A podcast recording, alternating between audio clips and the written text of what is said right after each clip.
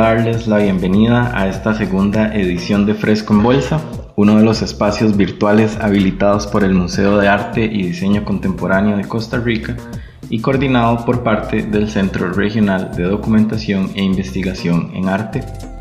Mi nombre es José Picado y en esta ocasión nos acompañan Sofía Villena, Fabiola Palacios y Cintia Priscila González, quienes integran el equipo de Estado del Arte.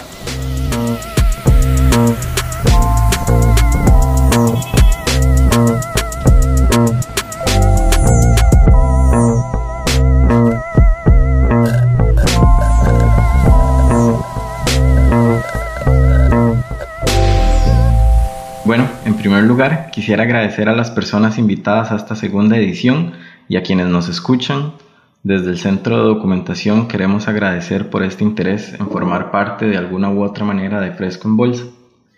Y para este segundo capítulo quisimos conversar sobre específicamente sobre el sector de las artes visuales contemporáneas a nivel nacional y particularmente sobre una de las investigaciones más recientes que se han planteado y que se han llevado a cabo alrededor de este tema, un poco con la intención de comenzar a indagar sobre la siguiente interrogante. ¿Cuáles son algunas de las características e intereses del sector artístico contemporáneo nacional?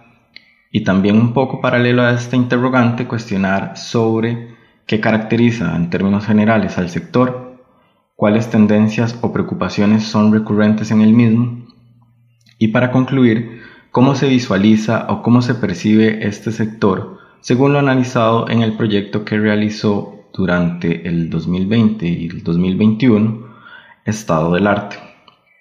Estas interrogantes, un poco con el propósito no solo de conocer más sobre esta investigación planteada desde Estado del Arte, sino también con tal de comenzar a profundizar en algunas de las cualidades o características que proliferan y que caracterizan, valga la redundancia, al sector artístico contemporáneo nacional. En esta ocasión eh, contamos con la participación de Sofía Villena, curadora e investigadora de arte independiente, Fabiola Palacios, trabajadora social y estudiante de historia del arte, y Cintia Priscila González, socióloga y egresada de Administración de Educación No Formal. Y bueno, ¿no? Ahora tal vez para dar inicio con las preguntas, quisiera que pudieran referirse un poco sobre este proyecto de investigación que es Estado del Arte. Tal vez que nos comenten un poco sobre, sobre qué es Estado del Arte, cómo y cuándo surge, eh, cuáles son algunos de los objetivos que definen para este proyecto, cómo se lleva a cabo y tal vez finalmente cómo optan por estructurar una iniciativa como esta. Bueno, muchas gracias por la invitación. Em, Estado del Arte es una plataforma independiente de investigación, de investigación cuantitativa de las condiciones macro de las personas artistas contemporáneas en Costa Rica. Eh, está compuesto por nosotras tres, que ahí ya José nos hizo la, presentación. Y eh, nosotras como proyecto y como nosotras tres em, partimos a partir del año pasado de hecho, que la virtualidad ha sido como nuestra mejor amiga. Eh, todos nuestros trabajos, nuestras reuniones, nuestros encuentros han sido en esta, en esta, en vía, a partir de, que también estamos en contexto de, la pandemia y demás. Em, tenemos en este momento dos, trabajos o dos proyectos dentro de, de Estado del Arte que son las cápsulas eh, informativas, que es eh, con lo primero que quizás eh, nos dimos a conocer ya una vez hecha la recolección de la, del cuestionario. Y también tenemos el reporte, que ya luego, luego lo, lo comentaremos. Bueno, muchas gracias, José, por la invitación y el más. Este, creo que las tres realmente valoramos este espacio de reflexión. Quizás ahí enfatizar eh, realmente que es una iniciativa que surge desde el trabajo independiente o interdependiente y también ha buscado mantenerse así. Creo que es importante eh, decir eso porque realmente la investigación estadística muchas veces se hace desde lo institucional, pero nosotras realmente era cómo hacer este tipo de investigaciones desde lo independiente y, y surge también gracias a una cercanía y apoyo de distintos espacios. Eh, en un principio, en realidad los hosts del proyecto fue Subsuelo y Aldele, que ya no existe, eh, ahí se sumaron otras plataformas o espacios independientes que ayudaron mucho con la difusión, eh, que eso fue en realidad un aporte muy importante porque fue lo que posibilitó, posibilitó tener una información base para seguir construyéndonos a partir de esa información eh, y también para que esa información se siguiera circulando por medio de esta dinámica que, que Cintia mencionaba de, de cápsulas. También, antes de continuar, eh, y como parte de los anuncios que, que, se hacen dentro del programa, quisiera comentarles que pueden conocer un poco más sobre Estado del Arte y de todo el trabajo que realizan y que realizaron en su perfil de Instagram o en su sitio web, en donde también se encuentra disponible el documento que desarrollaron durante el 2020 y el 2021, titulado Las artes visuales contemporáneas en Costa Rica, una esfera social y plural con convergencias, inflexiones y contradicciones. Y siguiendo un poco con la siguiente pregunta que, sobre la que quería que conversáramos, es un poco que nos comenten tal vez sobre el proceso de trabajo que, que han realizado. ¿Cómo fue o cómo ha sido para ustedes trabajar con el sector de las artes visuales contemporáneas en Costa Rica? Eh, bueno, quizás ahí podemos empezar. Bueno, una de las preguntas disparadoras es realmente de qué estamos hablando cuando decimos este sector de las artes visuales contemporáneas, eh, porque yo creo que mm, la investigación realmente nos ha dado muchas sorpresas sobre la ambigüedad, la pluralidad de este término y, y realmente creo que la investigación ha sido más bien cómo partir antes de asumir qué es esta comunidad, pero realmente cómo podemos hacer un mapeo a partir de esta noción de las artes visuales contemporáneas. ¿Realmente funciona a modo de una noción articuladora o realmente si muestra toda esta diferencia, verdad? Por ejemplo, hicimos un ejercicio de recopilar definiciones y las definiciones fueron muy diversas y pedimos, eh, solicitamos palabras claves y entre las palabras claves más recurrentes fueron diversidad, pluralidad. Entonces, ante este uso y entendimiento de esa noción, ¿qué sería desarrollar un mapeo de una comunidad, verdad? Que, que muestra en realidad una relación muy distinta a este término.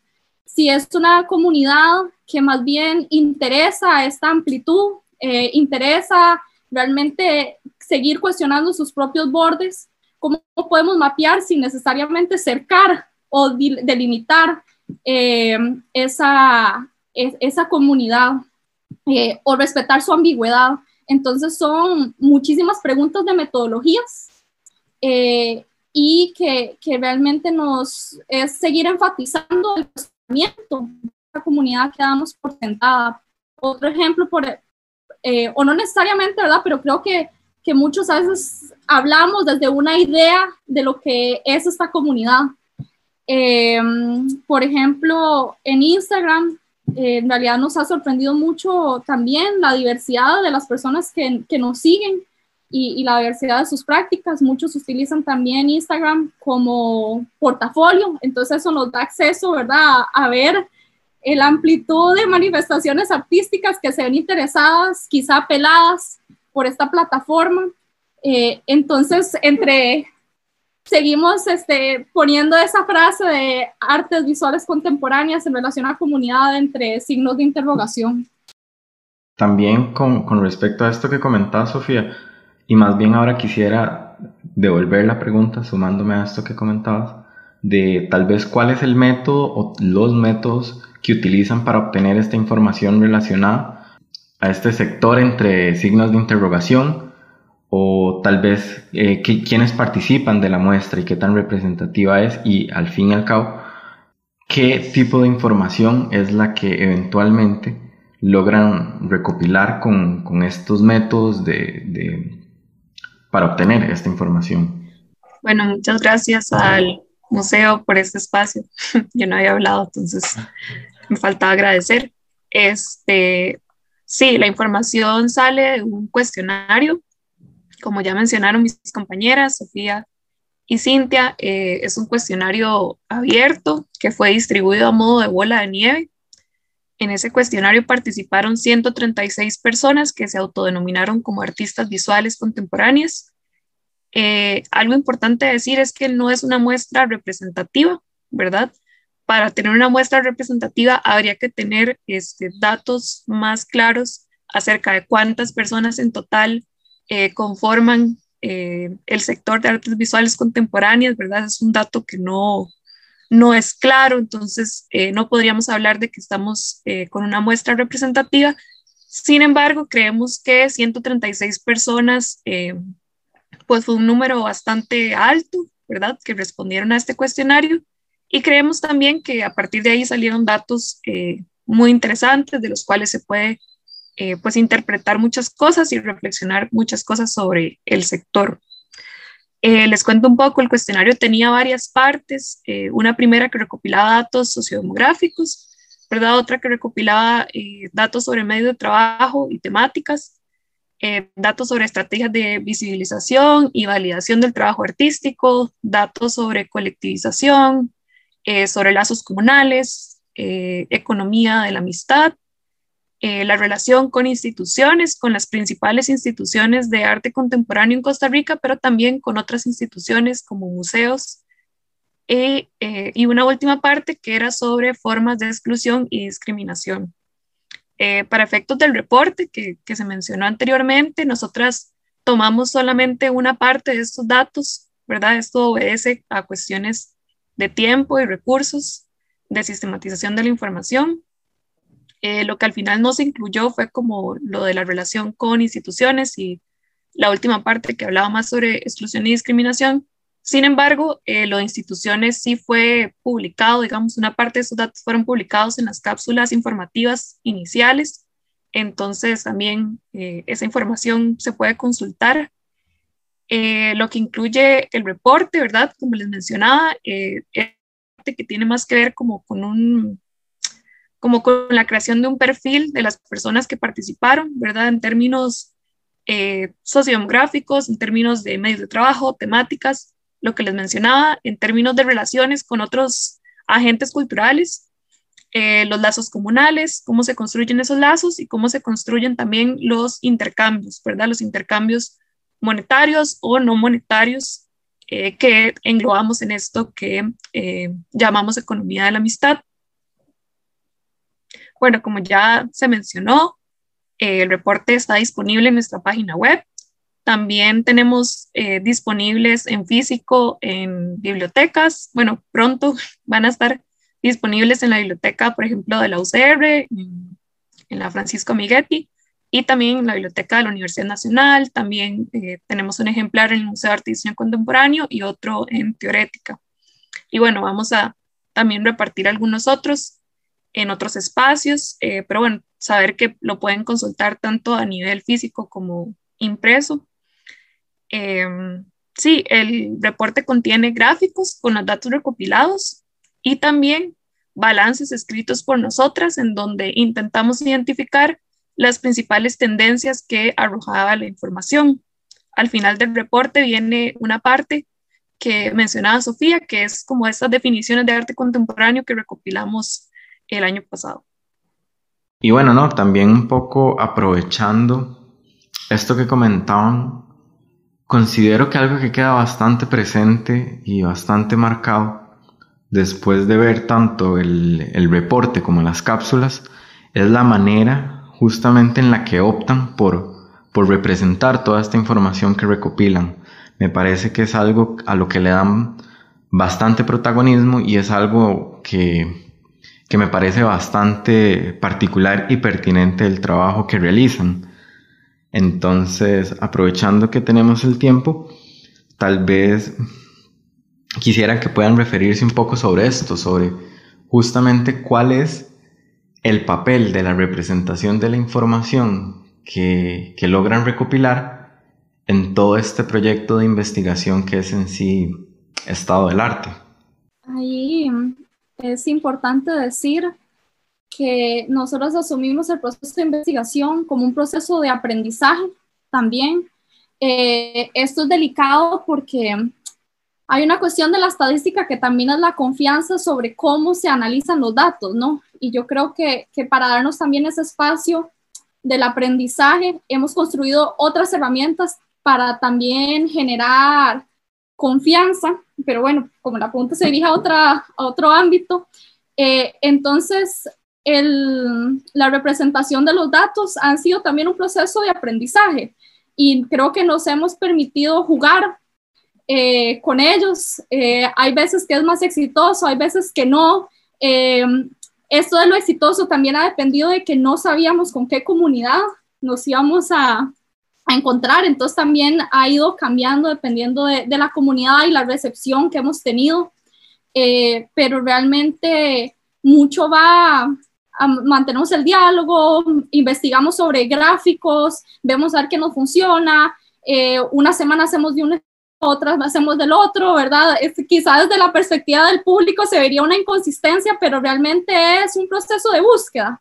Eh, y, creo que a veces se, plantea como que para hacer un proyecto hay que tener una identidad gráfica, ¿no? Y, y creo que una de las preguntas del proyecto más bien ha sido cómo ir elaborando esa identidad gráfica de acuerdo a las necesidades tanto personales del grupo, ¿verdad? Como este, la relación que vamos tejiendo con eh, la comunidad o públicos. Em, entonces, un poco de ahí se sale este lenguaje que es muy juguetón, inconsistente, si se, se quiere ver así, eh, y diverso. Y bueno, no, también como parte de estas últimas preguntas que me gustaría hacerles está cómo fue trabajar y cómo fue desarrollar una investigación, un proceso de investigación como este en un periodo como lo fue el 2020 y el 2021 como lo continúa haciendo, todo este periodo de pandemia, cómo fue realizar un proceso de investigación como estos durante un periodo tan particular como lo ha sido el que, el que ha propiciado la pandemia. Bueno, eh, sí, como, como anécdota ahí que fijo, eh, solamente nosotras sabemos, eh, nosotras nos íbamos a reunir la semana en que salió el primer caso del COVID, entonces sí fue bien particular porque no hubo chance como de vernos presencialmente y eso también implicó eh, jugar con tiempos, eh, con energías, cansancios, alcances de cada una y ver cómo eso podría funcionar y ir trabajando. Entonces, eh, para nosotras, como ahora dijo Sofía, creo, es un logro haber sacado este reporte y especialmente en un tiempo como, como este, que hay tanta incertidumbre en, en todos lados y ya es es sistemático, pero ahora, ahora más. Y mm, ha sido muy interesante porque también ha implicado que nos estemos, estemos recuperando herramientas que quizás son como muy cercanas a nuestra cotidianidad, como la herramienta, no sé, del WhatsApp, de estar usando Drive y demás, herramientas que son eh, de uso cotidiano, laboral y demás, pero que al final se vuelven nuestros canales directos de comunicación y directos para organización, para ponernos de acuerdo y también para llegar a tomar decisiones. Entonces, eh, ha sido un ejercicio muy interesante. Eh, de hecho, que ahora que mencionábamos también este encuentro presencial, va a ser nuestro encuentro presencial. Eso también es, es bonito de, mencionarlo. Y yo creo eso, o sea, como ser muy flexibles, escuchar quizás las necesidades y realidades de cada persona que están involucradas y mm, escucharnos. Al final de cuentas, eh, todos y todas estamos en medio de una pandemia haciendo lo mejor que podemos hacer con las herramientas que tenemos. Y aunque a veces sentamos que no son suficientes, estamos haciendo cositas y eso es como al final lo más importante. Y nosotras eso, tenemos como muchos, eh, mucha alegría de, de, haber hecho este, este proceso en este, en este año y ahora en esta continuación del, del 2021. También si pudiera añadir, creo que le, le, añade una dimensión de urgencia al trabajo. Eh, por ejemplo, ante todas estas preguntas de, de, qué va a pasar con el Ministerio de Cultura, con las instituciones culturales e incluso los, las primeras, eh, la, la, encuesta que se lanzó a principio de la pandemia, ¿verdad? Era toda una cuestión de cómo, cómo reconocer el sector, cómo el, el sector se puede dar, esto es que se le llama sector, se puede dar a reconocer. Eh, con qué herramientas, con qué tipo de información se hace hacer un mapeo, quiénes tienen necesidad, qué no tienen necesidad ante un, un sector que trabaja de forma tan o poco regulada o como se le quiera decir, ¿verdad? Este, cómo se empiezan a, a realmente dar con las necesidades y condiciones de trabajo de estas personas. Y entonces, independiente a la postura que tengamos con este tipo de herramientas cuantitativas como la, la estadística, al final es uno de los lenguajes del Estado eh, que tenemos que, que, aprender a usar y, y también tener un, un, un, cierto capacidad de determinarnos en cómo se hacen esos tipos de mapeos para que por lo menos se logre una visibilización más adecuada de cómo es que trabajamos y qué es lo que necesitamos. Entonces creo que también eso es otro aspecto que implicó trabajar en la pandemia. Bueno, ¿no? Y ya tal vez como para ir cerrando, me gustaría que nos comenten un poco, ya ahora sí, más que todo sobre sus percepciones con respecto al trabajo que desarrollaron. Entonces, tal vez cierro este bloque de preguntas con las siguientes interrogantes. ¿Cuáles consideran que son aciertos y desaciertos de este proceso de investigación? ¿Qué concluyen del trabajo realizado, tanto a nivel personal como colectivo? Y finalmente, ¿cuál consideran que es el estado actual de las artes visuales contemporáneas en Costa Rica desde su percepción? Bueno, yo pensaría que mm, quizás de aprendizajes y aciertos, eh, ha sido la organización eh, de nosotras. Eh, nosotras venimos de diferentes campos disciplinares, entonces eso también ha implicado dialogar desde esos espacios y también llegar a acuerdos y tal vez crear espacios y nuevas herramientas que tal vez alguna no la conocía o tal vez eh, se modificó por las mismas condiciones. Em, también la situación, eh, bueno, y lo que estamos viviendo actualmente con la pandemia ha sido eh, muy transversal para nuestro trabajo. Eh, de alguna manera también nos ha invitado a ser flexibles, a escucharnos cuando no hay energías, cuando tal vez queremos darnos una pausa y aceptarla y si hay que honrarla, se honra y después seguir sin, sin problema, también como de alguna manera de flexibilidad en el proyecto. Y mm, quizás eh, yo creo que ahora cada una sale con más herramientas eh, de manejo de redes sociales, de estadística, de reportes, de reacción y demás.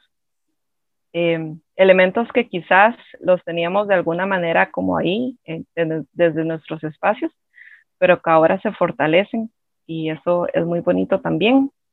Em, nosotras en este momento quizás eh, decir conclusiones o hacer alguna caracterización del, del, sector nos parece como atrevido, inclusive tal vez como un poquito antiético, eh, ya que nuestro esfuerzo fue pequeño y mm, a pesar de que sea pequeño, obviamente está como cargado de, de trabajo y de alcances y demás, pero tampoco queremos hablar por personas eh, y por grupos que quizás no estuvieron en ese, en ese trabajo o en ese reporte.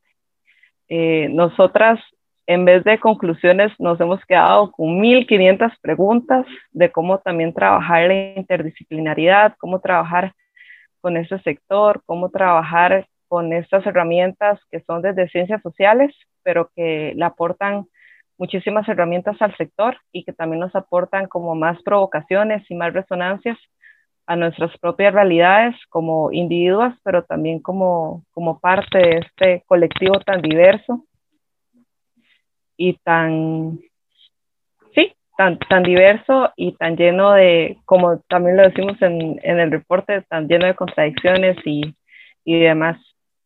Sí, yo concuerdo personalmente con Cintia en que uno de los grandes aciertos del proyecto ha sido como este aprendizaje, ¿verdad? En conjunto de las tres, eh, la interdisciplinaridad, ¿verdad? Ha sido como muy importante para el proyecto también.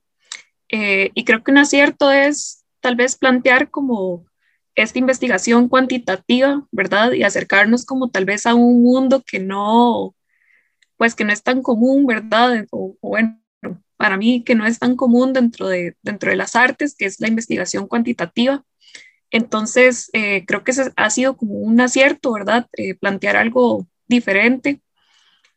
Eh, una de las limitaciones, eso sí, pues ha sido, bueno, que el cuestionario logró captar mucha información, pero al final no, no pudimos como, pues sí, sistematizar todo, ¿verdad?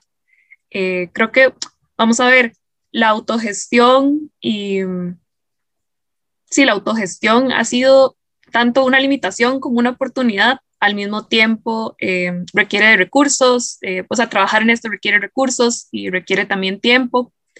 Y, y, es todo un reto, pues hacerlo, ¿verdad? Desde, desde ahí, desde la autogestión y desde la independencia. Sí, quizá esto es parte de, de que también compartimos las mismas características y preguntas que muchos otros formas de agrupaciones en las artes, ya sea tirando hacia la investigación, curaduría, práctica artística, o sea que siempre es preguntas, por ejemplo, sobre la sostenibilidad, ¿verdad? Em, realmente lograr publicar este libro el año pasado para nosotras creo que es una tremenda celebración porque fue muchísimo trabajo asumido por nosotras tres. Em, entonces también creo que, es interesante que este trabajo estadístico parte de una empatía, un entendimiento, eh, un compartir de la misma realidad, condiciones de trabajo, eh, etcétera. Y, respecto a lo que decía Cintia, también compartir que, que más que dar conclusiones, eh, quizá hemos asumido cómo seguir extendiendo espacios de reflexión, porque la idea no es determinar algo, pero era construir una información para poder seguir pensándonos, como eh, autopensándonos, digamos, autorreflexionando eh, y pensando nuestras condiciones estructurales. Eh, entonces, ahorita estamos gestionando con el CCE un espacio de encuentro slash taller para seguir conversando alrededor de, temas e interrogantes planteadas en el, en el, en el reporte. Esperamos que este evento sea a mediados de abril, pronto, y, y les esperamos. Y bueno, no, nada, antes de, antes de concluir con este segundo capítulo de Fresco en Bolsa, nada más quería nuevamente agradecerle a todas las personas que nos escuchan y agradecerles en particular a Sofía, a Fabiola y a Cintia por habernos compartido sobre este sobre este proceso de investigación, sobre este trabajo que realizaron desde, desde Estado del Arte. Así que gracias a todas las personas que, que de alguna u otra forma eh, forman parte de, de Fresco en Bolsa. No, nuevamente muchas gracias por este espacio y esperamos que tengan interés en conocer más sobre el proyecto y que si pueden lean el reporte y también eh, quienes quieran, nosotras estamos siempre súper abiertas a escuchar sugerencias, a escuchar opiniones, eh, lo que ustedes quieran como hacernos llegar. Entonces también mencionar eso. Ok, no, buenísimo. Más bien antes de despedirme, nada más quisiera recordarles que en el perfil de Spotify del Museo de Arte y Diseño Contemporáneo de Costa Rica, eh, pueden encontrar los capítulos de Fresco en Bolsa y también las listas de reproducción elaboradas por parte de algunas de las personas invitadas al programa. Eh, aquí es importante aclarar o comentar que estas listas de reproducción no muestran contenidos críticos ni artísticos, sino que son selecciones hechas por las personas que nos acompañan en Fresco en Bolsa para poder compartir algo de su gusto personal con cada uno de ustedes. Entonces, ¿no? Dicho esto, de nuevo gracias y nos encontramos en el próximo Fresco.